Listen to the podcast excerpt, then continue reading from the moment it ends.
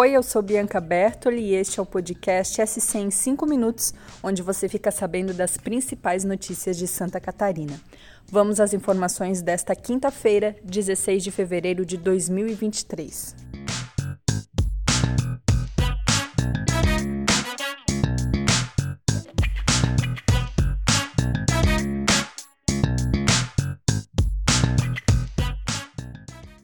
Um detento segue hospitalizado por conta do incêndio que atingiu uma das celas da penitenciária de Florianópolis ontem, quarta-feira, dia 15. Três pessoas morreram e mais de 40 ficaram feridas, entre presos e policiais penais, segundo o Departamento de Administração Prisional. Não foi informado o estado de saúde desse homem que continua internado. Já os demais retornaram à unidade prisional e foram realocados para outras alas. O fogo teria começado em colchões na cela 22 de adaptação, na ala de segurança máxima da unidade, disseram os bombeiros, mas uma perícia deve confirmar como o incêndio iniciou.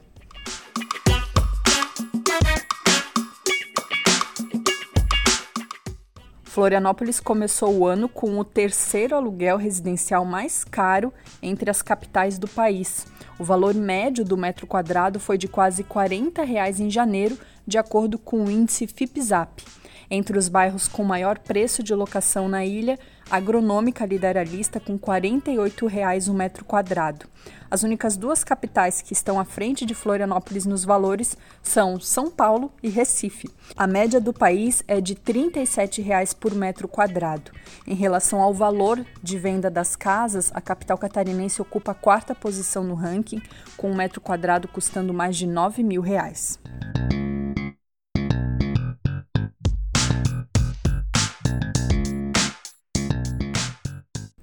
Um empresário de Pouso Redondo, no Alto Vale do Itajaí, a esposa dele, os filhos e o pai morreram em um grave acidente em Mato Grosso do Sul nesta quinta-feira, dia 16.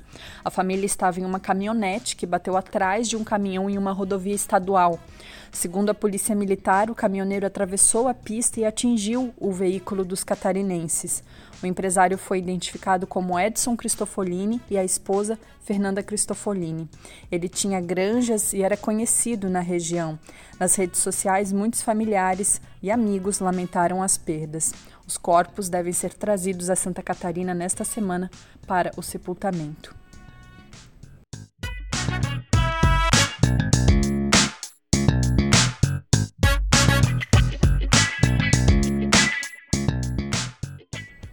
E o trânsito durante o feriadão de carnaval que se aproxima deve ser intenso.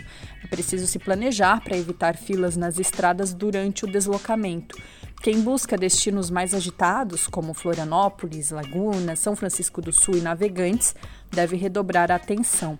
A dica da Polícia Rodoviária Federal é evitar os horários de pico que estão previstos nas rodovias federais para toda sexta-feira, manhã de sábado e manhãs de terça e quarta-feira. Então, fica aí a dica.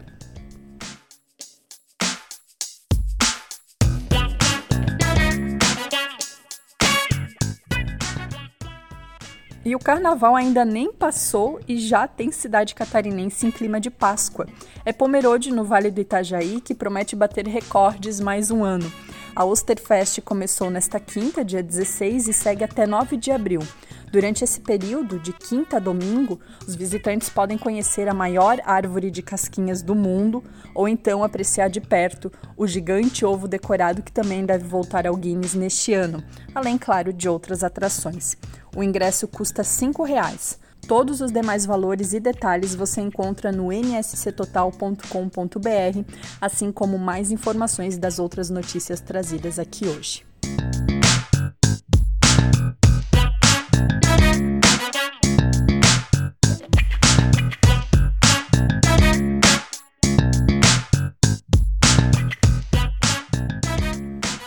Esse foi o SC em 5 minutos, o podcast do NSC Total, publicado de segunda a sexta. A produção é minha, Bianca Bertoli, a edição de som é da Luísa Lobo e a coordenação é de Carolina Marasco. Até mais, tchau!